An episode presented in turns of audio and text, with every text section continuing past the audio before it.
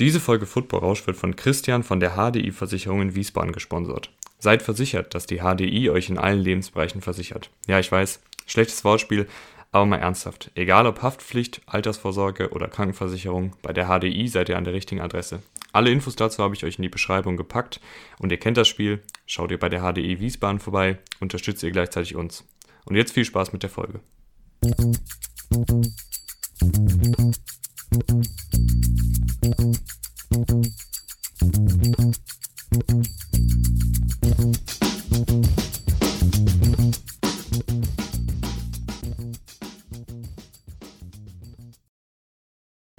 damit hallo und herzlich willkommen zu Football Rausch. Mein Name ist Tim Rausch und Rahman Rupreil ist aus dem Urlaub zurück. Hallo Rahman.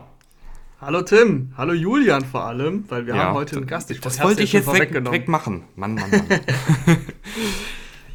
ja, wir haben noch Julian. Ja, jetzt, jetzt, hast du es verkackt, Rahman, aber nee, ist egal. Ich bin viel zu halb, deswegen habe ich einfach schnell rausgehauen. Wir haben Julian Barsch von Saturday Kickoff. Ich habe den Namen fünfmal vorher noch geübt, weil ich immer den Sunday Morning Kicker Podcast und den Saturday Kickoff Podcast verwechsel. Aber wir haben Julian vom Saturday Kickoff Podcast da. Der, ähm, Julian, ich, ich hoffe für dich, dass du es schlau gemacht hast und in den letzten drei Wochen oder vier Wochen Honorar genommen hast für jeden Podcast-Auftritt, den du gemacht hast. Ja, es wäre tatsächlich smart gewesen, da hast du tatsächlich recht. Äh, Habe ich natürlich nicht gemacht, aber ja, da wäre einiges zusammengekommen. Ja, du, du tingelst gerade so durch die Podcast-Welt und bist jetzt dann tatsächlich auch bei uns gelandet. Ähm, ich will fast sagen mein Beileid, aber ich glaube, das wird trotzdem eine gute Folge. ich bin positiv. Ja, wir, wir haben schon, äh, wir sind schon länger in Kontakt und es hat dann irgendwie nie wirklich geklappt. Äh, aber jetzt sind wir sehr, sehr froh, dich da zu haben. Und wir haben mit dir vor, heute mal so ein paar Sleeper äh, im NFL-Draft durchzugehen. Und du bist ja prädestinierter College- Experte kann man, also in meinen Augen bist du ein College-Experte. Ich weiß, der äh, Jan hat sich da letzte Woche auch beschwert, als ich ihn äh, Experte genannt habe, aber für mich seid ihr Experten. Und ähm, wir haben dir gesagt, du musst ein bisschen auf die Bremse treten, jetzt nicht den, den sechsten Longsnapper von Nebraska auskramen als Sleeper, aber äh, ich glaube, du hast ein paar interessante Prospects mitgebracht.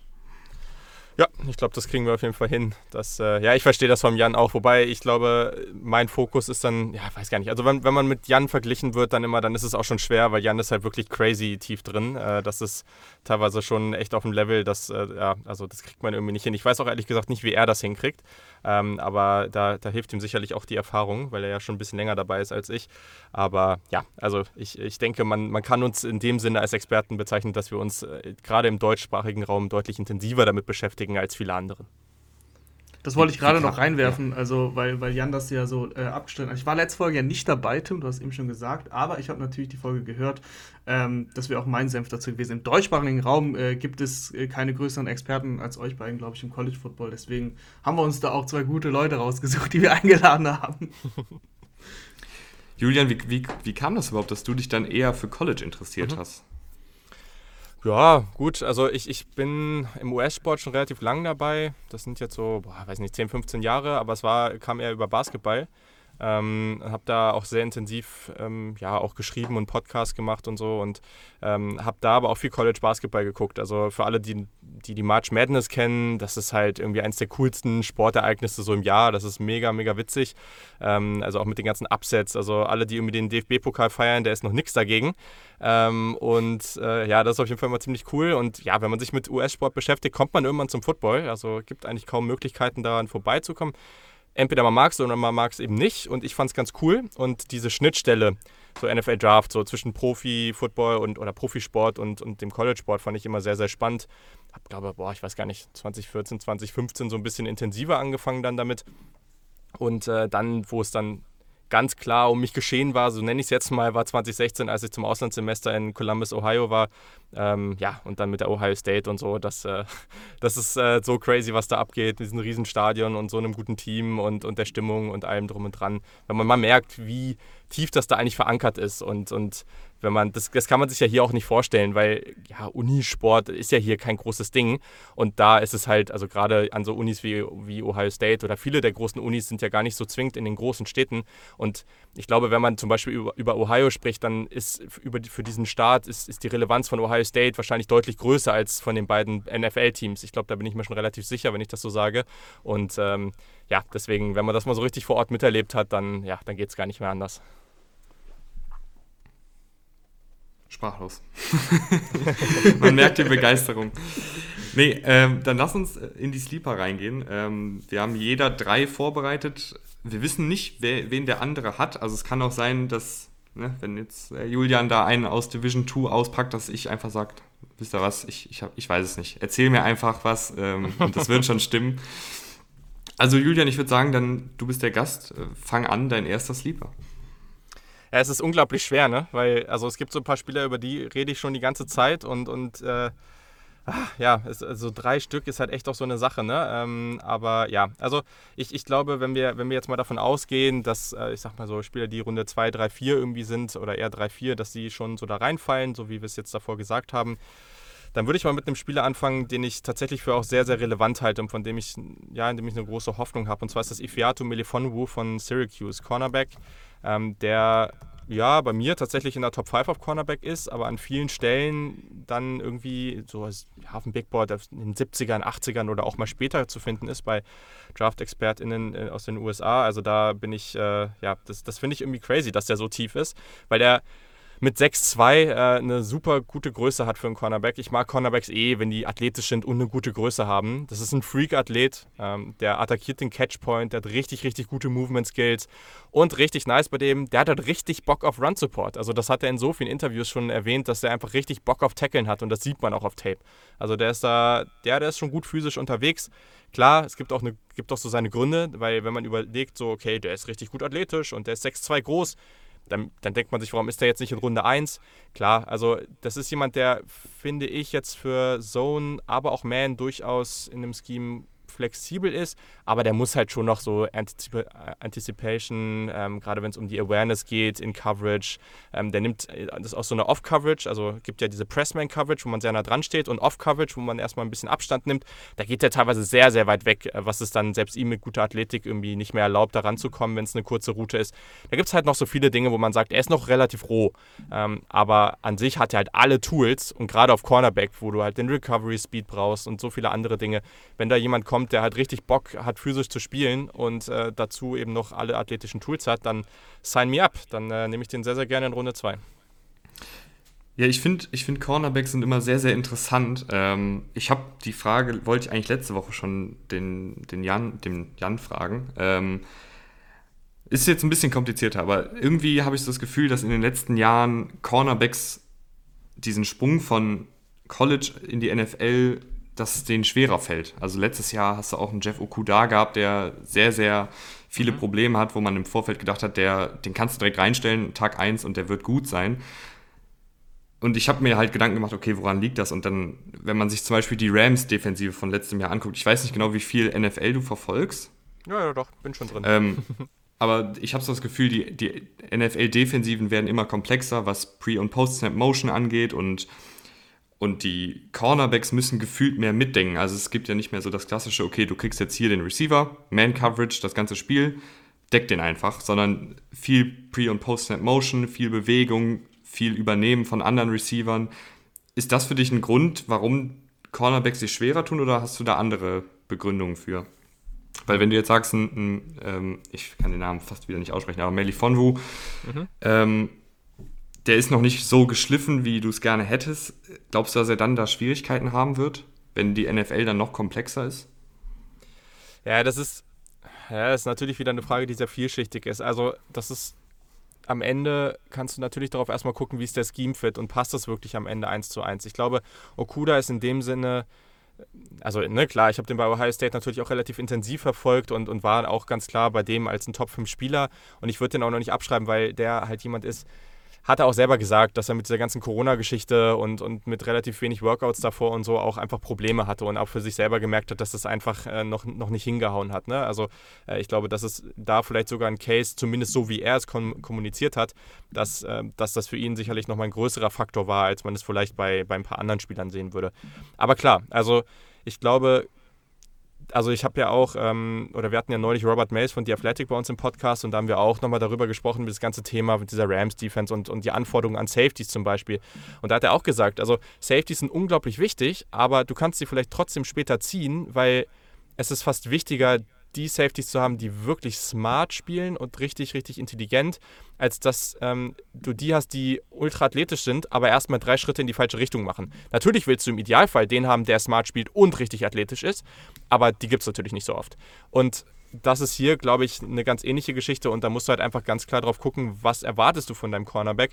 Das ist ja dieses Jahr in der vermeintlichen Top 2 auch passend. Also Caleb Farley droppt ja jetzt wahrscheinlich ein bisschen durch Verletzungsgeschichten, aber den hatten ja eigentlich viele auf 1. Und dann kommt noch Patrick Sertan Jr., ähm, oder der zweite, genau, der, der einfach technisch unglaublich weit ist. Also man liest immer wieder, dass Leute den oder dass Leute noch nie so einen technisch versierten Cornerback irgendwie gescoutet haben. Ne? Und das ist, vielleicht ist er athletisch nicht ganz auf dem Level, aber bei dem muss man sich eigentlich wenig Sorgen machen, dass der halt dann, wenn es ein bisschen komplizierter wird, dass er diesen Anforderungen nicht genügt.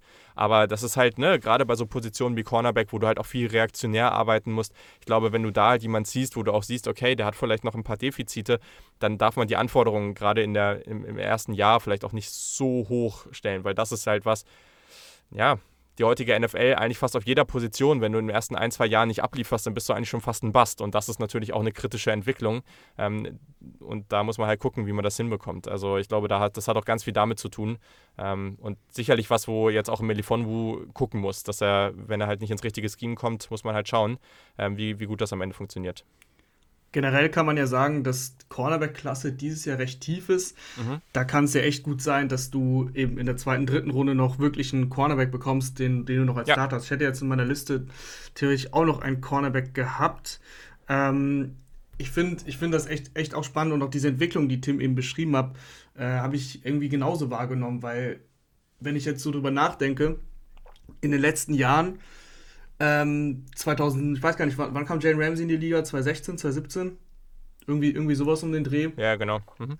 Aber, aber sonst äh, fällt mir jetzt auch spontan niemand ein, der sofort so mega eingeschlagen ist. Jay Alexander kann, fällt mir jetzt so spontan noch ein, aber es ist tatsächlich eine, eine Beobachtung, die, die, mir auch aufgefallen ist. Ja, Rahman, du hast gerade gesagt, du hast auch noch einen Cornerback, dann mach doch weiter. Ich habe auch noch einen Cornerback. Äh, ich habe Cameron Bynum äh, von Karl.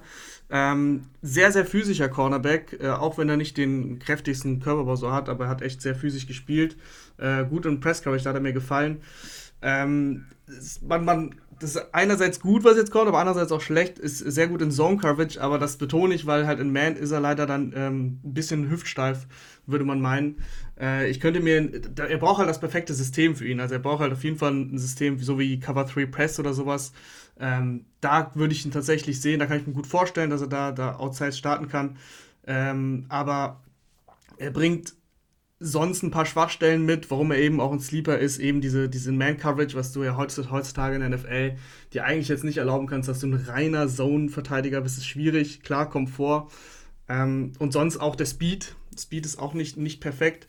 Aber ähm, ich fand, der hat den Ball ziemlich gut lokalisiert, wenn er in der Luft war dann äh, hat er sich, äh, man sieht es ja ziemlich häufig bei Cornerbacks, auch in der NFL, dass sie da mit dem Rücken ähm, zum Receiver laufen, also mit dem Rücken zum Ball laufen, nur auf den Receiver gucken und dann nochmal eine Pass-Interference sich fangen. Äh, das hat mir ganz gut gefallen, da hat er sich immer oder häufig umgedreht und auch versucht, den Ball eben zu intercepten. Äh, deswegen habe ich mir Cameron Bynum notiert. Julian, du bist der Experte Cameron Bynum. Ist das ein Sleeper? Ich wollte gerade sagen, er ist ja auch echt geil. Er sagt so, ja, nicht so negativ reingehen. Jetzt hast du hier einen Spieler, der wahrscheinlich irgendwie vielleicht sogar später an Tag 3 geht. Ähm, ähm, also, weil das schon jemand, also ich weiß gar nicht so, ich glaube, ähm, Dan Brookler von The Athletic hat ihn, glaube ich, irgendwie späte 20er auf der Position oder sowas. Ähm, also ich, ich glaube, du hast schon das ganz richtig angesprochen. Ich glaube, ich würde da auch mitgehen so. Also das ist jemand, der in Zone durchaus mit der Länge ähm, schon auch ein gewisses Talent mitbringt. Ähm, und bei ihm ist es halt wirklich das große Fragezeichen, ob er gerade auch dieses, dieses Twitchy, ne? also dieser, dieser schnelle, agile Athlet ist er halt einfach nicht. Ne? Und da genau, ist halt ja, wirklich ja. die Frage, ob er, ob das wirklich so funktioniert. Vielleicht, was interessant wäre bei ihm, ob er vielleicht auch in so eine, in so eine Hybridrolle, vielleicht auch als Safety oder so reinkommt und, und da dann eben vielleicht auch nochmal äh, agieren kann. Das wäre natürlich nochmal ganz spannend, ähm, gerade auch mit den Ballskills äh, oder dann vielleicht auch ein bisschen mehr Freiheit bekommt und nicht so eins zu eins gegen halt einen, äh, einen Receiver spielen muss. Ähm, ist auch, auch ein sehr, Vision. sehr guter ähm, äh, Run-Verteidiger, das habe ich gerade vergessen ja, zu genau. sagen. Also das würde noch ganz ja. gut ins, in dieses äh, Safety-Ding passen. Ja, und, und die Instinkte sind halt da, ne? Und gerade, also man muss bei Instinkten auch immer ein bisschen vorsichtig sein, weil Spieler, die sich halt zu sehr auf Instinkte verlassen, also zum Beispiel ein Andrew Cisco, den ich sehr mag als Safety, der macht das halt teilweise zu viel und dann gibt es halt entweder diese super guten, explosiven Plays oder er rennt halt völlig dran vorbei. Ähm, aber am Ende hat, hat das bei einem schon, ne? Daher, ja, finde ich, find ich grundsätzlich spannend, aber ich glaube halt echt nicht, dass der so früh gehen wird. Nee, nee, auf keinen Fall. Also das, äh, das hier immer, ich hab's, wir haben es glaube ich am Anfang gar nicht gesagt. Äh, Sleeper-Folge ist hier super subjektiv erstmal, das ist klar. Und was ist überhaupt ein Sleeper? Das muss man sich auch definieren. Also ich habe, du hattest sogar erwähnt, kurz zweite, dritte, vierte Runde, irgendwie sowas. Ähm, ich habe jetzt einen späteren genommen. Ich finde, da kann man echt total variieren. Äh, und ich habe mir jetzt vor allem darauf geachtet, auf Tapes, so welche Spieler finde ich einfach spannend von gewissen Anlagen her. Dann, die können auch echt Schwachstellen haben, wie Beinem sie auch hat. Aber ähm, für mich ist so die Definition auch so ein bisschen, was, was interessiert mich an diesem Spiel, was macht macht ihn spannend und ähm, kann er sich, kann er sich auf, kann er sich in diesen Facetten, wo er halt eben nicht so gut ist, noch verbessern. Äh, das ist definitiv, wird das jetzt kein Top-Cornerback in der NFL werden, aber ich kann mir schon eben in so einer Hybridrolle oder eben als äh, Cornerback in einem Dime-Package oder sowas mal vorstellen. Deswegen finde ich es mhm. echt ein spannender Spieler. Ja, ihr habt viel gebuddelt. Ich bin, glaube ich, eher so, was meine Spiele angeht, in Runde 2, 3 unterwegs. Ähm, vor der Folge habe ich schon einen genannt, da hat Julian gesagt, äh, der könnte sogar in Runde 1 gehen. Ist dann nicht mehr ganz unsleeper, aber ähm, warten wir mal ab. Du hast eben äh, angesprochen, dass ihr Robert Mace zu Gast hattet. Ähm, natürlich, mhm. also wirklich absoluter Wahnsinn, dass, dass der zu Gast war bei euch. Ich weiß auch gar nicht, wie ich, ich wollte dazu eigentlich was am Anfang sagen, habe es aber dann irgendwie jetzt doch wieder vergessen ähm, weil ich dein, dein Marketing auch super fand äh, unter dem Tweet. Ich kriege ihn gerade nicht mehr ganz zusammen. Ähm, da hat irgendjemand gefragt, wie, wie ihr den bekommen habt und du hast einfach nur geantwortet, sagen wir am Anfang in der Podcast-Folge.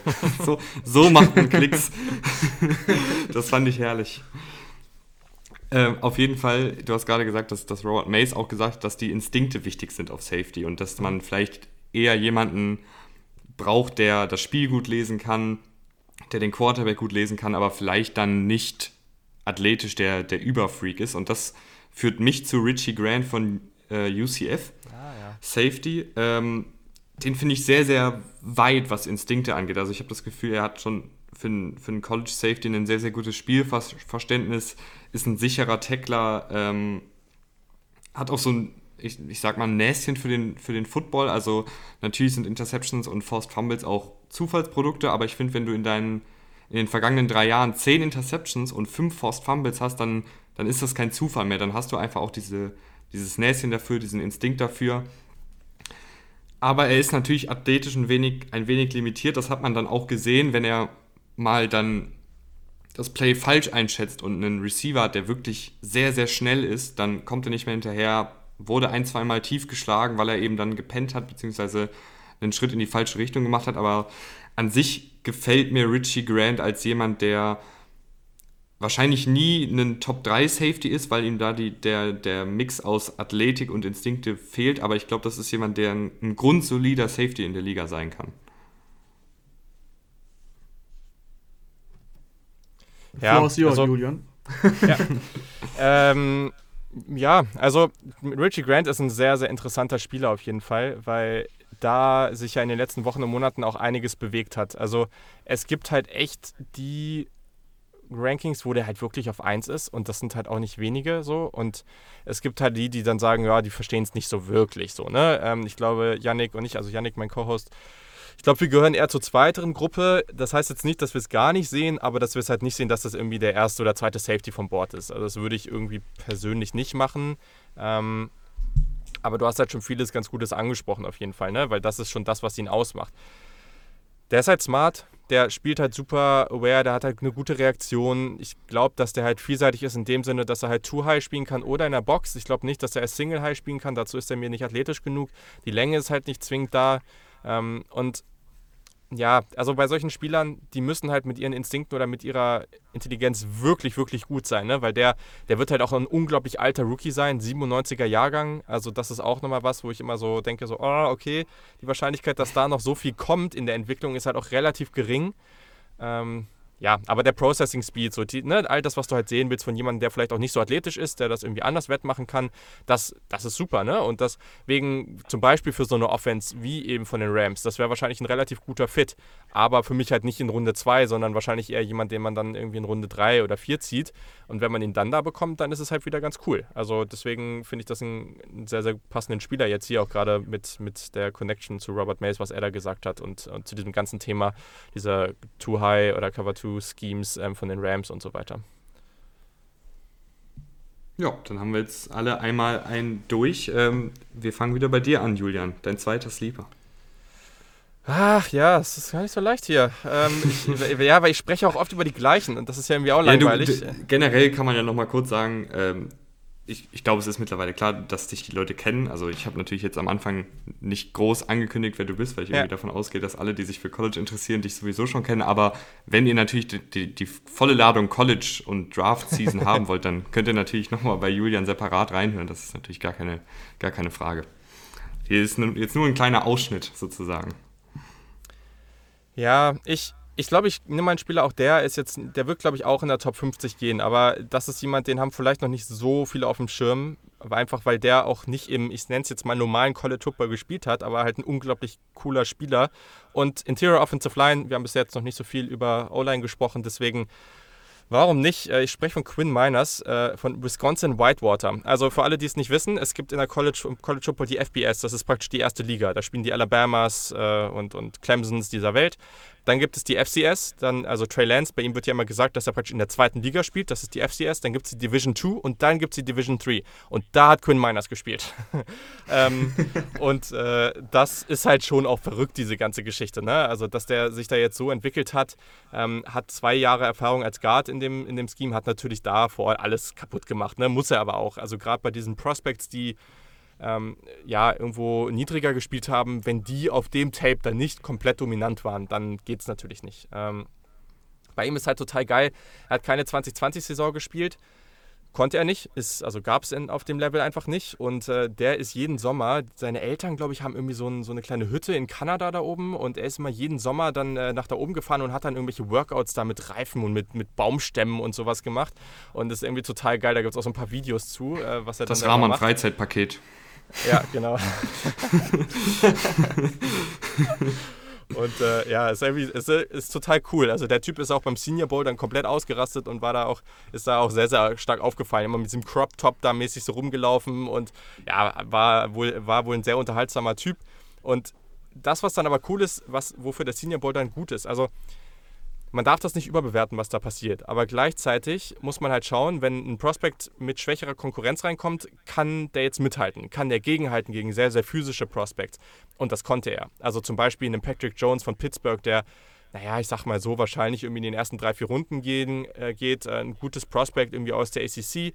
Und naja, der hat ihn einfach komplett alle gemacht. Also der hatte keine Chance gegen den, ne? Und der hat auch einfach physisch den so dominiert, ne? Also mit unglaublich starken Händen, sein, sein Core, also seine, seine, seine Play Strength auch unglaublich gut. Ähm, dabei auch relativ gute Technik. Also der blieb sehr, sehr kontrolliert und kompakt in seiner Statur.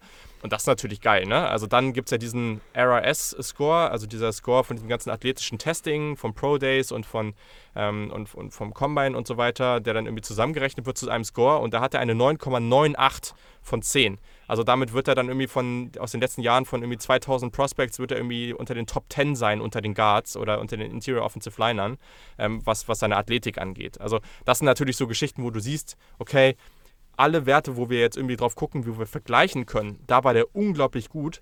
Und ähm, ja, also ich bin sehr gespannt. Ich glaube, dass der gut in Zone Scheme passt. Hm, dass der äh, noch eine Menge lernen kann und sich da auch noch gut weiterentwickeln kann. Und mich persönlich würde es überraschen, wenn der aus der zweiten Runde fällt. Äh, und das ist natürlich schon verrückt. Also der könnte potenziell der höchste Division 3-Spieler sein, der je gedraftet wurde.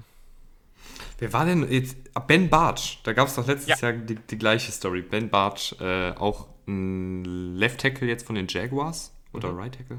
Ich glaube, äh, der auch D Division 3 äh, gespielt hat. Quinn Miners habe ich tatsächlich schon öfter mal gehört, auch in der ersten Runde zu den Packers. Ich weiß nicht, ich folge halt so einem Packers-Fan und der hat da schon mehrfach für Werbung gemacht, sogar in der ersten Runde. Ähm, weiß ich jetzt nicht, ob, ob das, das ein bisschen, drin ist. ein bisschen heavy, ja. Äh, aber ja, ich weiß, ich finde es. Ich finde das, da finde ich den Senior Bowl dann auch wirklich super interessant. Also generell fand ich ihn halt dieses Jahr interessant, weil wir halt ähm, nicht so viel College-Spiele gesehen haben und manche College-Spieler halt auch nicht so viel zeigen konnten. Ähm, was hat denn, was hat denn Miners für Schwächen? Du hast jetzt viel, viel Gutes angesprochen. Hast du, geht es überhaupt im Tape irgendwelche Schwächen zu sehen, wenn er da halt gegen äh, ja, Division 3 Spieler spielt? Ja, gut, also natürlich, natürlich geht das. Ähm, und also der erste Punkt ist natürlich, das ist dadurch natürlich aber auch indirekt angesprochen. Er ist halt einfach gegen gute Competition nicht erfahren. Und der Sprung ist natürlich trotz alledem immer noch heftig. Also von dem Level, das ist ja eigentlich vom normalen College-Level schon krass, aber aus der Division 3 jetzt da in die NFL. Also man kann jetzt schon, man sollte ihm schon ein bisschen Zeit geben, auch wenn er da überall gut sah, aussah. Aber ich glaube, dass, äh, ja, das sollte man trotzdem ihm noch ein bisschen Zeit geben. Das, was er zum Beispiel nicht so gut macht. Ähm, beim ersten Kontakt ist es natürlich gut, wenn du zu, zuerst den Kontakt aufnimmst, gerade als Offensive Liner, ne? weil sonst kommst du schnell irgendwie in eine relativ ungute Situation. Da hat er ab und zu den, die Momentum oder das Momentum, dass er da halt irgendwie ein bisschen zu spät dran ist. Ähm, er ist halt jemand, der, der äh, teilweise ein bisschen zu stark diese Overextension macht. Also wenn du nicht geduldig genug bist, also wenn, wenn jetzt der, der Defensive Tackle oder Defensive End auf dich zukommt und du praktisch zu früh Kontakt aufnehmen willst und du dann praktisch dich so über deine, deine Füße, so, du willst ja eigentlich, dass das alles schön gerade ist und du schön deine Base hast, so, ne? Und schön kontrolliert bist. Und wenn du dann so ein bisschen zu weit dich rüber extendest und zu früh Kontakt aufnehmen willst, dann ist es natürlich relativ leicht für den Defensive Liner, dich dann auch irgendwie mal wegzureißen oder aus der Balance zu bringen. Das sind so Geschichten, alles, was das Thema Geduld angeht, ähm, da irgendwie, ja, einfach mit, das, was aber auch viel mit Erfahrung gegen gute Competition kommt, das fehlt ihm natürlich ein bisschen, weil all das war total irrelevant auf seinem Level, weil da konnte er noch so viel overextenden und er ist trotzdem stärker, dreimal stärker als jeder andere, der da rumläuft. Ähm, und äh, ich glaube, dass äh, das grundsätzlich einfach Situationen, die er nicht hatte, dass er wirklich gegen jemanden mal in eine schlechte Lage gekommen ist. Also wenn du jetzt mal gegen einen richtig guten Rusher da spielst, dass du dann in die Situation kommst, dass du den ersten Moment, dass du den ersten Moment verlierst und dann musst du gucken, wie du wieder ins Play zurückkommst. Und das hatte er noch nicht viel. Und dadurch würde ich sagen, das sind schon noch Schwächen, da muss er dran arbeiten und das wird sicherlich auch nicht direkt funktionieren ich finde es auch als NFL-Team immer, immer, extrem schwierig bei solchen Prospects, wo man einfach weiß, okay, der hat jetzt nicht die Erfahrung gegen diese, gegen diese wirklich guten Gegner.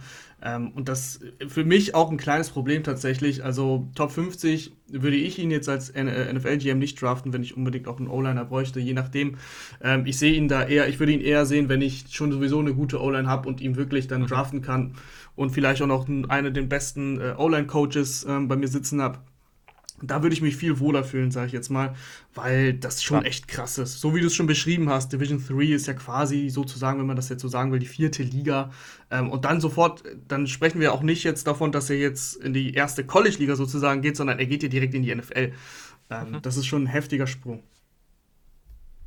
Aber ich mache direkt mal weiter ähm, mit, mit einem mit Sleeper, weil ich glaube, zu Quinn Miners haben wir jetzt genug gesagt. Äh, ich habe mir noch einen Receiver notiert. Es gibt ja auch dieses Jahr wieder viele gute Receiver. Äh, Kate yes. Johnson. Kate Johnson habe ich von äh, South Dakota State. Äh, ist ein Slot-Receiver mit einem wirklich sehr, sehr guten Speed. Vor allem der Antritt, also von, von 0 auf 100 sozusagen, super, super schnell unterwegs. Ähm, dafür, dass er eben Slot Receiver ist und jetzt körperlich nicht die krassesten Voraussetzungen hat, äh, ist er, finde ich, aber echt tough. Also, wenn er jetzt, wenn er jetzt in der Route ist und so einen kleinen Bump bekommt oder so, der fällt jetzt nicht sofort um. Da bleibt er echt gut auf dem, auf dem Bein. Und das, bei, was bei Slot Receiver sowieso häufig so ist, aber bei ihm nochmal hervorsticht, äh, ist halt sehr beweglich, macht, finde ich, gute Cuts in der Route. Hatte auch einen echt starken Senior Bowl. Also, Kate Johnson, ich glaube, ich habe mal so ein bisschen rumgelesen. Dritte Runde könnte der schon gehen ich weiß nicht, wie du es siehst, Julian, aber ähm, finde ich da auch einen, äh, einen, guten Pick in der dritten Runde. Ich, ich werde nichts zu Kate Johnson sagen. Julian, Bühne frei. Ja, erstmal Shoutout an Christian Lohr, äh, der von, von Upside Fantasy ist ja riesiger Fan von Kate Johnson ähm, und versucht oh, ja. so weit hoch zu pushen wie irgendwie möglich. Habe ich, hab ich gewusst. Ähm, ja, das ist immer ganz witzig. Äh, wir haben, wir haben uns da auch schon mal über ihn unterhalten und äh, wir sind sogar auf ein Level gekommen, weil ich gesagt habe, okay, ähm, bei den Wide Receivers, ich werde gleich auch safe noch einen nennen, weil es eigentlich so mit meine Lieblingsposition und, und das ist ja auch wieder unglaublich tief, wie du schon angesprochen hast. Gefühlt kannst du eigentlich von, bei mir jetzt im Ranking, wahrscheinlich von Platz 14, 15 gehen bis irgendwie 20, 21, 22 und die sind alle irgendwie auf einem ähnlichen Level. So, ne? und, und ich glaube auch mhm. wieder hier haben locker 20, 25 Receiver irgendwie die Chance, bis, bis äh, Runde 4 vom Board zu gehen. Ähm, und Kate Johnson ist halt sehr, sehr spannend. Ich glaube, dass der aus dieser Gruppe, dieser mittleren Gruppe, mit das höchste Upside hat, aber auch der Floor nicht so extrem hoch ist. Einfach weil dann auch hier ne, dieses, dieser Sprung im, im Level nicht ganz so krass wie bei Miners, aber auch hier, er hat nicht in der höchsten College Football Liga ja. gespielt. Und, äh, und dann ist er natürlich, das hast du auch gesagt, er ist schon relativ alt und dann ist er relativ, ja, einfach, also 5'10, 184 Pfund, ne? Also das ja, ist genau. schon Leichtgewicht, definitiv. Aber ich kann da auf jeden Fall mitgehen, ne? Der hat super Route Running. Ähm, ich ich nenne Spieler, wenn die wirklich sich gut bewegen und einfach sehr, sehr flüssig und ja, natürliches Movement haben, dann nenne ich die gern so Easy Mover und das habe ich mir auch aufgeschrieben. Ähm, ich mag den halt im Slot, aber ich glaube, dass der an anderen Stellen auch durchaus mal hier da eingesetzt werden kann. Super agil. Der kann Bälle über die Mitte fangen. Also das ist jetzt niemand, der also wenn man den erstmal sieht, denkt man sich vielleicht, oh, der kann über die Mitte irgendwie nicht gegen Kontakt gehen, aber das, das kriegt er auch grundsätzlich hin. Ähm, ja, und ich glaube, die meisten Sachen hast du halt eigentlich angesprochen. Das, was man nicht erwarten darf, ist natürlich irgendwelche Contested-Catch-Situationen. Das, das ja, ist natürlich auch etwas, was nicht so sein Spiel ist. Und ähm, der ist nach dem Catch gut, aber der ist halt nicht physisch. Ne? Also, das ist eher, mhm. der so shifty, äh, shifty Moves raushaut. Und das, was spannend sein wird in der NFL, ist halt, wie wird er gegen physische Cornerbacks auftreten. Der war gegen Pressman mit seinem Release teilweise echt ganz gut, aber ist in der NFL schon nochmal eine andere Nummer. Was ich mir gewünscht hätte bei ihm ist, dass er so freie Zonen in der Zone Coverage nochmal ein bisschen besser findet oder diese Löcher in der, in der Zone Coverage. Da gab es hier und da nochmal Situationen, wo ich sage, hm, das geht noch besser. Und, und das ist natürlich auch schon Next Level, aber bei so einem Alter, in so einem Alter muss man halt fragen, wie, wie sehr er sich noch weiterentwickeln kann. Die richtig guten Route Runner, und ich zähle ihn als einen guten, aber die richtig guten Route Runner ver, ver, verraten dir praktisch vor deinem Break in der Route nicht, wo es hingeht. Und teilweise ja, so wie er sich dann irgendwie in die jeweilige Richtung lehnt, kannst du schon so ein bisschen absehen, wo es hingeht. So, das ist natürlich jetzt wirklich, sind so ganz, sind wirklich Kleinigkeiten, aber am Ende denke ich auch, also wenn der in Runde 3, 4 gezogen wird ähm, und im richtigen, im richtigen Team landet, glaube ich, könnte das, äh, könnte das ganz hervorragend sein und das könnte einfach jemand für, mit einer produktiven NFL-Karriere werden. Das wäre schön, da würde ich mich auch ein bisschen freuen. Und Christian Löhr. ja, und, und was man vielleicht noch sagen kann als letzte Info, auch von seiner Mentalität, der ist erst als Walk-On, also als Walk-On ist praktisch, dass du kein Scholarship, also kein, äh, hier, wer ist das auf Deutsch, Stipendium so, äh, bekommen hast, äh, nicht bekommen hast und, und dann praktisch selber einfach entscheidest, ich bezahle und gehe an die Uni und spiele da Football. Da bei South Dakota State, ne, also im zweiten Level ist er als Walk-On reingekommen, hat dann irgendwann das Scholarship sich erarbeitet und jetzt in die NFL, ne, also so einen Weg dann irgendwie zu gehen, das ist auch schon heftig, also da musst du auch schon hart arbeiten, das, äh, ich glaube, da muss man sich bei ihm wenig Sorgen machen. Ich gehe von Wide Receiver auf die deutlich wichtigere, wichtigere Position, nämlich Running Back. Ähm, ähm, ich, es gibt zwei Running Backs bei North Carolina und Javonte Williams gefällt oh, mir yes. besser, ist aber für mich ist aber für mich kein Sleeper mehr. Javonte Williams ist selbst für mich kein Sleeper. Ähm, deswegen gehe ich mit seinem Kollegen Michael Carter. Und Michael Carter ist für mich der in Anführungsstrichen schlechtere von beiden, aber er gefällt mir trotzdem sehr, sehr gut. Ähm, vor allen Dingen diese, diese Contact Balance und diese Härte, die er hat, wenn er den Ball läuft, das gefällt mir sehr, sehr gut. Also man hat wirklich das Gefühl, er ist dann manchmal wie so ein wie so eine Bowlingkugel, die dann rechts und links abprallt und weiterläuft, obwohl er nicht die, nicht die Größe und Stärke auf dem Papier hat, ähm, läuft er hart, wie man immer so schön sagt. Ich weiß, das ist eine Floskel, aber es ist tatsächlich so, dass er relativ hart läuft. Ähm, er setzt gute Cuts, guter Stopp-Start, ähm, den er da hat, also ähm, von ja, 0 auf 100 ist vielleicht übertrieben, aber ihr wisst, was ich meine. Guter Antritt, ähm, kann die Richtung schnell und gut ändern. Als Receiver finde ich ihn auch solide, natürlich nichts mega Besonderes. Aber generell finde ich, ist Michael Carter für mich jemanden, den du problemlos in Runde 4, in Runde 3 vielleicht sogar holst, der dir einfach ein sehr, sehr solides Gesamtpaket gibt. Ähm, das, die einzige Schwäche, die ich jetzt gelesen habe, und die ich aber jetzt ehrlich gesagt auch nicht so mega krass gesehen habe, ist, dass er kein, kein Dollar Pass Protector ist, aber jo, ähm, ist für mich jetzt etwas, was dann nicht so wichtig ist, äh, wenn er halt an anderen Stellen sonst relativ ohne Schwächen auskommt. Also es ist wirklich so, dass Michael Carter für mich ein sehr, sehr runder Running Back ist, ähm, der einen hohen Floor hat, aber vielleicht nicht das, das Mega-Ceiling. Ja, also wer so richtig auf gute, gute Running Backs und, und äh, so allgemein gute Running, äh, Rushing Performances steht, der sollte sich mal North Carolina gegen Miami aus dem letzten Jahr angucken. Äh, da wurde Miami einfach so dermaßen auseinandergenommen. Es war also völlig verrückt und, und du hast ja ähm, Javante Williams auch schon angesprochen. Ich glaube, es gab noch nie so ein Duo in einem Team, die beide über 1000 Yards auflegen, beide unglaublich produktiv und die beide so starke Contact Balance haben. Also ich glaube, beide sind ähm, bei den Broken Tackles sind beide in der Top 3 im College Football. Und, und das musst du ja sehen. Andere Spieler hatten ja viel mehr Möglichkeiten, weil sie dann vielleicht der einzige Back im, im Backfield waren, der so richtig viele Carries bekommen hat ja, es macht richtig, richtig Bock. Ähm, ich verfolge North Carolina auch ein bisschen intensiver, deswegen hatte ich da echt eine Menge Spaß mit den beiden. Also das ist echt richtig, richtig cool und hast eigentlich das meiste gesagt. Also ich finde diese Mischung aus, dass der relativ kontrolliert und geduldig läuft, aber dann eben trotzdem zumindest explosiv ist. Also kein Burner, das ist vielleicht für die ersten 20 Yards und das ist keiner, der dann diesen Home Run Speed hat, aber dieser Jump Cut und wieder einfach ab also abprallt von den, von den äh, Defendern, das ist so, so spaßig. Und ich glaube, im Receiving Game zumindest bei so kurzen Routen oder, oder dann auch bei, im Screen Game und so, ich glaube schon, dass er da ähm, einigermaßen gefährlich sein kann. Aber klar, ist jetzt nicht seine größte Stärke. Trotzdem äh, hat letztes, also wir gehen ja auch immer von einer kürzeren Saison aus. Allgemein im College wird ja weniger gespielt. Der hat jetzt in den letzten Jahren dann irgendwie 25, 21 und 25 Bälle gefangen. Das ist jetzt auch nicht besonders schlecht. Da gibt es ganz andere Spieler und daher glaube ich, ähm, ist das jetzt, ist das solide bei ihm und daher gehe ich mit. Also wenn man den irgendwie in den mittleren Runden zieht, dann äh, kann man sich da auf jeden Fall glücklich wirklich schätzen. Ich, ich würde mal gesagt, kurz einhaken zum Thema Pass ja. Protection. Äh, Tim, ich sehe das ein bisschen wichtiger als du. ähm, das wollte ich hier nur mal, nur mal klarstellen, weil dann du kannst ihn ja schlecht bei Third Down aufstellen, wenn er Schwierigkeiten in Pass Protection hat, auch wenn er dann theoretisch in eine Route gehen kann. Aber das ist ja, finde ich, bei einem Running Back dann doch nochmal mit das Wichtigste äh, in, bei Third Down, dass du eben bei Pass Protection standhältst. Deswegen ähm, ist es dann wahrscheinlich ein Spieler, der für die, äh, fürs erste und zweite Down wahrscheinlich häufiger auf dem Platz steht als bei Third Down. Ja, ich habe, ich habe, es ist vielleicht ein bisschen untergegangen. Ich habe die Kritik gelesen, dass er kein guter Pass Protector ist, fand es aber persönlich nicht so schlimm. Also, okay, also ich fand so. jetzt nicht, dass er, ja, okay. äh, dass er jetzt da total Schwierigkeiten hat. Dann habe ich die, glaube ich, Ist jetzt natürlich verstanden. kein Ezekiel Elliott äh, in der Pass Protection, aber war jetzt auch keine Vollkatastrophe. Ich weiß nicht, wenn Julian, vielleicht hast du es anders gesehen. Ich wollte dich generell noch fragen. Ähm, ich habe ja gesagt, dass Williams mir besser gefällt, mhm. äh, aber eben Carter mein Sleeper ist. Wie siehst du das? Ja, also ich habe die relativ nah beieinander, also im, wenn, wenn, du jetzt aufs Ranking guckst. Aber ja, Javonte Williams ist schon noch besser. Angeblich ist die NFL sich relativ einig, dass er in die Top 3 gehört.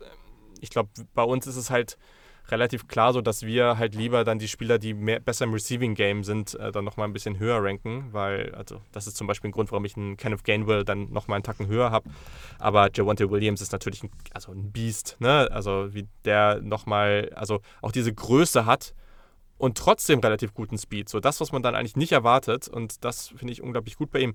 Bei Michael Carter, ja, ich, ich würde das Blocking jetzt schon eher auf die negative Seite schreiben. Das äh, würde ich schon sagen, weil es einfach Situationen gab, wenn dann halt, und das, das kannst du da auch erwarten, wenn da jetzt halt einfach ein wirklich physischer Linebacker mal ankommt und mit Anlauf da äh, in ihn reinläuft, ja, dann, dann wird das gegen ihn deutlich leichter sein, ihn da aus dem Weg zu pusten, als mit einem Javonte Williams.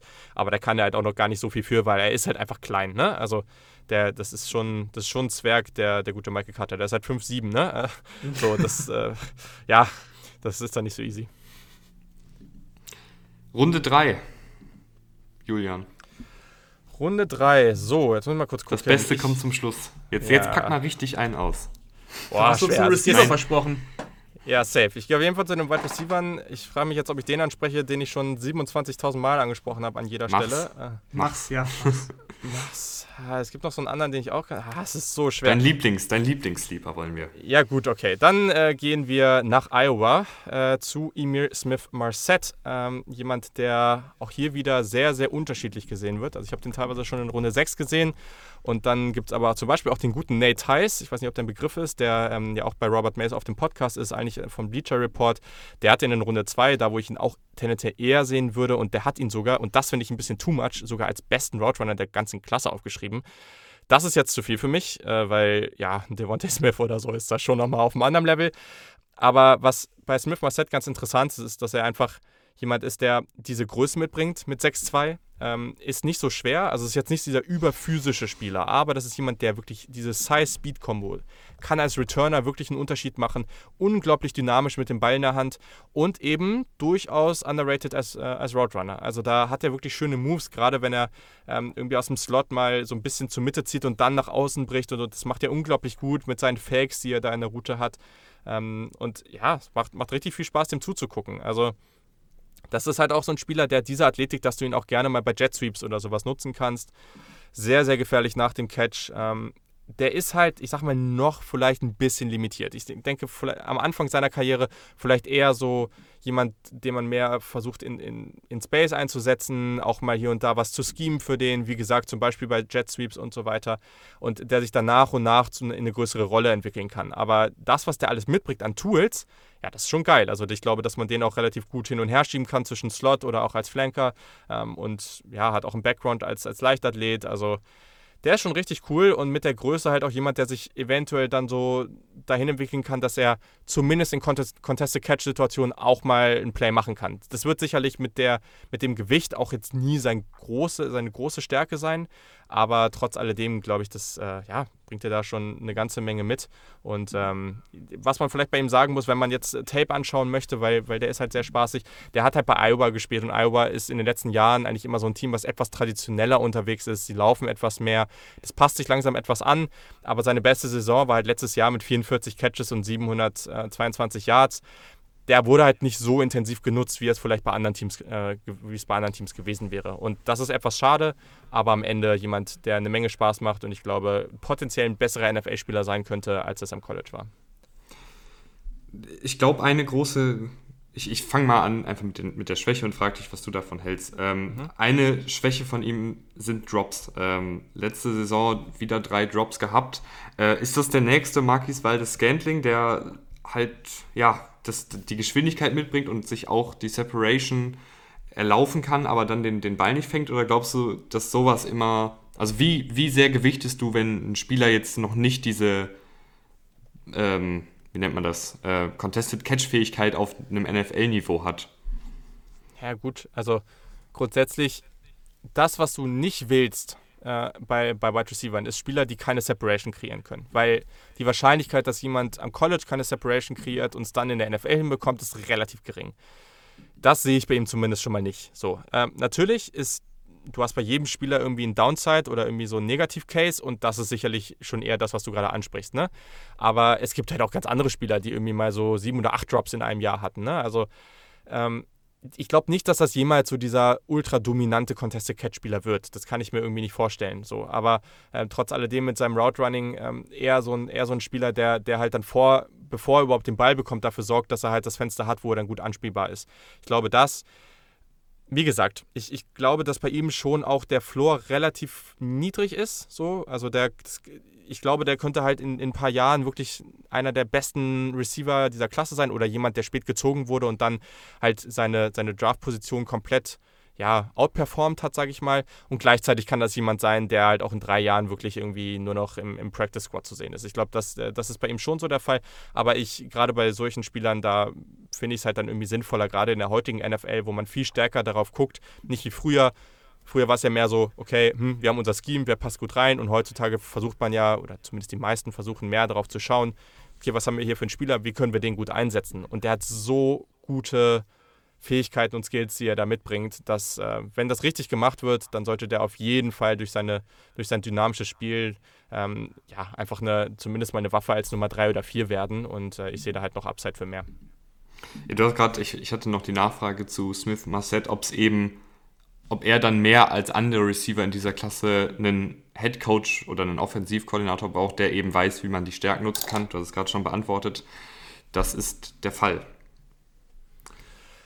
Ja, aber ich glaube, da gibt es halt eine Menge, ne, bei denen das so ist. Also ich glaube, das, das ist genauso wie, wenn man bei Quarterbacks davon spricht, dass es so, äh, oder ich weiß, mir fällt der Begriff gerade nicht ein, so, ne, aber dass, dass der, der Quarterback irgendwie vom Scheme abhängig ist oder da gibt es ja immer diesen schönen Begriff, der mir gerade nicht System einfällt. System Quarterback. Ähm, ja, genau, System Quarterback. Und ich denke mir immer so, ja, okay, aber Quarterbacks, die kein System Quarterback sind, die gibt es halt fast nicht, ne? Oder die kannst du irgendwie an einer Hand abzählen. So. Also ähm, deswegen, ich glaube, das ist ja auch, ne, also ich glaube, das geht halt in dieser Draft, auch wenn die Wide Receiver-Klasse sehr, sehr gut ist, geht das trotzdem schon relativ schnell los, dass die Spieler, dass die Spieler nicht so gut sind, dass die einfach überall hervorragend funktionieren werden. Und ähm, ja, wie gesagt, man draftet, äh, man, man, soll ja in der Free Agency mehr die, die Löcher stopfen und in der, in, in der Draft dann irgendwie auf Upside gehen und das hat er auf jeden Fall. Rahman hat dein letzter Sleeper auch Upside. Ja, ich sage einfach mal, apropos Quarterback, haben wir ja noch gar nicht gehabt. Äh, ich habe oh, auch oh. schon häufiger gelesen, äh, ja, oh, oh, oh, oh, jetzt, jetzt kann Tim auch mal mitreden. Spaß. nee, ähm, ich habe schon häufiger gelesen, dass es äh, in dieser Klasse irgendwie keine wirklichen Sleeper-Quarterbacks gibt oder so Day 2, Day 3 Quarterbacks, wo man sagt, oh, die sind super spannend. Andererseits, ich finde, ich finde einen Quarterback ziemlich spannend, das ist Kellen Mond. Äh, den kennt ihr, also den, den kennt man an sich schon, der ähm, hat bei Texas AM gespielt, hatte auch schon äh, drei Jahre äh, abgespult und war quasi kaum verletzt, also hat wirklich fast jedes Spieler gemacht, viele Snaps gespielt. Ähm, und mir hat er eigentlich grundsätzlich ziemlich gut gefallen. Also ist klar kein First-Round-Quarterback jetzt, aber äh, ich fand, war halt sehr beweglich, kann auch äh, aus der Bewegung gut passen, ist eben auch als Läufer aktiv gewesen. Ähm, was immer auch ein Plus ist, dass er in so einer Offense gespielt hat, die halt schon so ein bisschen Richtung NFL-Style geht. Äh, das das finde ich auch immer gut, wenn du jetzt einen Quarterback dann reinschmeißen musst in die NFL, dass er jetzt nicht so ein System gespielt hat, wo du sagst, okay, das war jetzt College Football und jetzt kommt er halt in ein ganz, andere, ganz anderes Spektrum. Ja, und ansonsten fand ich auch, dass er eine gute Pocket Presence hatte, äh, Sex gut ausgewichen ist. Der Arm ist jetzt nicht spektakulär, nichts ist eigentlich so richtig spektakulär bei ihm, weil sonst wäre er natürlich irgendwo ein First-Round-Quarterback. Ähm, dennoch finde ich, dass man den an spätestens Tag, Tag 3, am frühen Tag 3 äh, draften kann. Ich, ich würde ihn sogar, glaube ich, schon Tag 2 draften, in der dritten Runde. Ähm, weil ich mir schon erhoffe, dass, dass, dass ich Kellen Mond reinwerfen kann als äh, Backup und der sich dann einfach entwickeln kann. Und Dak Prescott ist jetzt ein Name, der nicht zu krass ist in dem Sinne, aber ich würde ihn halt mit Dak Prescott vergleichen, weil ich sehe auch ein bisschen so von der Attitude und so weiter. Ähm, das sehe ich auch ein bisschen bei Kellen Mond, so ein bisschen dieser, dieser Tough Guy. Äh, und deswegen würde ich Kelmont definitiv als Sleeper sehen. Ja, Kellemont. Das, äh, ja, ich habe ich hab so eine, wie, wie, beschreibt man die Beziehung jetzt am besten? so eine Hassliebe, sagen wir, vielleicht, vielleicht äh, trifft es das am besten. Ähm, ich ich habe echt über Jahre lang, äh, auch so auf dem College-Level, irgendwie immer darauf gehofft und irgendwie auch ein bisschen angefeuert, dass das Calemont ja auch schon super spannend ist und dass er sich vielleicht noch entwickelt. Ich glaube, oder er hat sich entwickelt, weil das, was wir gerade bei seinem Release sehen, der war ganz lange, so als Freshman Sophomore, war der halt noch relativ loose. Ne? Also da, das mhm. war, das lief mal gut und dann mal wieder so gar nicht. Und du merkst so richtig, okay, die, der Release ist einfach vor zwei Plays anders gewesen, als er jetzt ist. Das hat er verbessert. Was du aber auch siehst, jeder hat doch bestimmt diese Videos gesehen, ne? Da gibt es dann, äh, erst hat Zach Wilson diesen komischen Wurf rausgehauen, wo er dann irgendwie bei seinem Pro Day da einmal rausgelaufen ist und dann irgendwie äh, auf Plattform da 70 Yards das Ding runtergeballert hat. Dann hat Justin Fields das gemacht, dann hat äh, Kellen Mond das gemacht. Und das, was man bei Kellen Mond da sieht, das beschreibt es ganz gut. Während Zach Wilson jemand ist, der extrem so eine natürliche Flexibilität hat. So das, was er die ganze Zeit macht, wie er sich bewegt. Das ist, sieht einfach so entspannt aus, so locker. Und das ist bei Kellemont einfach überhaupt nicht gegeben. Der sieht immer so aus, als ob er komplett verkrampft ist. So, und ich glaube aber, dass er das halt braucht, weil er halt dadurch halt diese Accuracy ein bisschen verbessert hat, da er dann eben, naja, dieses, diese, diese Movements, die dann halt mal entstehen, wodurch dann mal irgendwie ein Ball komplett über einen Receiver geht, das passiert dadurch halt weniger.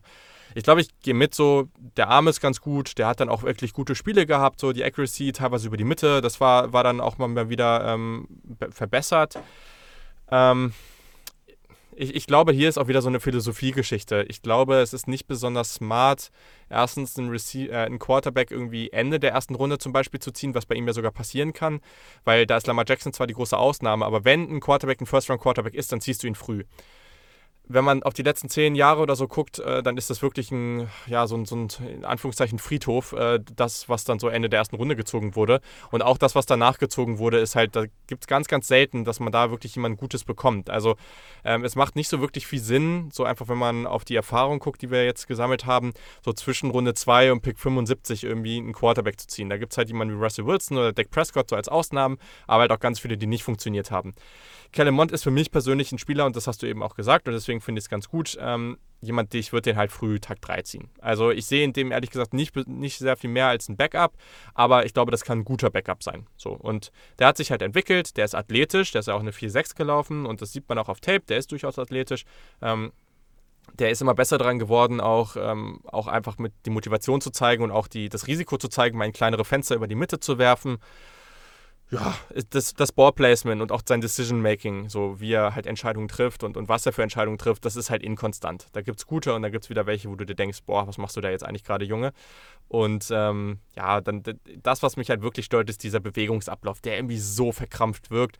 Vielleicht ist das auch gar nicht so schlimm. Vielleicht macht er es einfach damit und es funktioniert. Ne? Das, das muss man auch immer nochmal so im Hinterkopf haben. Aber ich glaube, wenn man ihn sieht, dann, dann ja, weiß man schon, warum Zach Wilson irgendwie weit oben in der Draft ist und er halt nicht. Aber trotzdem, wenn man auf diese Quarterback-Klasse guckt, die nach den ersten vier, fünf Jungs wirklich sehr, sehr schwach wird, dann, dann ist das schon einer derjenigen, der definitiv weiter oben gehen sollte. Mehr zur Quarterback-Klasse ähm, gibt es bei Julian im Podcast und auch bei uns tatsächlich. Äh, ich habe ihn, extra, ich hab ihn extra noch genommen, weil da hatten wir Kellen Mond tatsächlich äh, verschwiegen. Deswegen habe ich ihn extra mal reingeworfen und ich wollte auch mal wissen, was Julian dazu sagt. Deswegen, äh, ja, jetzt bin ich auf jeden Fall schlauer. Ich, ich mag das so ein bisschen ähm, bei Quarterbacks vor allem. Das ist noch mein, mein Abschlusssatz zu Kellen Mond. Ähm, eben, was ich am Ende noch gesagt habe, diese Attitude. Also, ich, das ist auch total subjektiv, finde ich. Also, finde ich, mhm. ist ja sowieso subjektiv. Aber wenn ich einen Quarterback sehe, ähm, mache ich mir relativ schnell, also sehe im Sinne von jetzt nicht auf der Straße, sondern auf, auf dem Feld, äh, mache ich mir relativ schnell ein Bild von ihm, ähm, was, für, was für ein Typ er ist. Also, ist das so ein, so ein, so ein zwar ein akkurater Passer, aber irgendwie, sobald der, sobald der erste Passwasher kommt, äh, ganz schnell ducken und wegwerfen? Oder, oder eben nicht. Und äh, das hat mir eben bei Kellen Mond ganz gut gefallen. Der letzte Sleeper auf der Liste ähm, ist jemand, den ich gar nicht auf der Liste ursprünglich hatte. Ähm, ich hatte mir ganz zu Beginn Brady Christensen notiert von BYU. Offensive Tackle. Ähm, habe dann auch so ein paar Sachen aufgeschrieben, habe mir das Spiel gegen Houston angeguckt. Und nach ein paar Minuten habe ich dann aufgehört, Brady Christensen zu analysieren, habe eingegeben, wer die 98 von Houston ist. Ähm, und da ist Peyton Turner rausgekommen. Und Peyton Turner ist mittlerweile kein Sleeper mehr, hat Julian mich logischerweise schon vor der Folge darauf hingewiesen, weil der irgendwie die letzten Wochen doch total gestiegen ist. Und heute Morgen öffne ich Twitter und äh, Brad Coleman, ein sehr, sehr bekannter, ähm, ja, kann man auch sagen, Experte, logischerweise, mhm. äh, im amerikanischen Bereich, hat ihn, glaube ich, jetzt auf drei von allen Edge-Rushern. Das heißt, ja, ist leider jetzt irgendwie so ein bisschen aus dieser Sleeper-Kategorie raus, Kategorie rausgefallen. Aber da ich hier die Notiz am 18. Nee, das ist ja. Nee, ich habe die geupdatet. Ja, egal. Auf jeden Fall ist die Notiz schon ein bisschen älter und da war er noch ein Sleeper, deswegen, ne, ich möchte nichts hören. Peyton Turner Sleeper. Ähm, wer ist Peyton Turner? Äh, Pass Rusher bzw. Edge Rusher.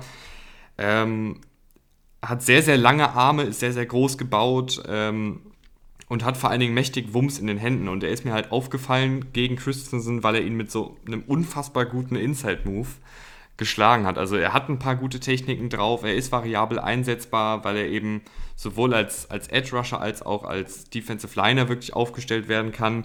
Ähm, und Rahman, du hast es gerade schon angesprochen, die, die Attitüde, die gefällt mir bei ihm auch sehr, sehr gut. Also man hat wirklich mehr, mehrfach gesehen, dass er da richtig am Ackern ist und, und dann irgendwelche Tackles setzt, wo der Running Back schon 30 Yards gelaufen ist. Ähm, da, da sprintet er hinterher und, und haut den Running Back noch um das finde ich einfach sehr, sehr gut. Also der, der gefällt mir sehr, sehr, sehr gut. Peyton Turner ist äh, mein Lieblingssleeper, würde ich sagen, obwohl er jetzt kein Sleeper mehr ist.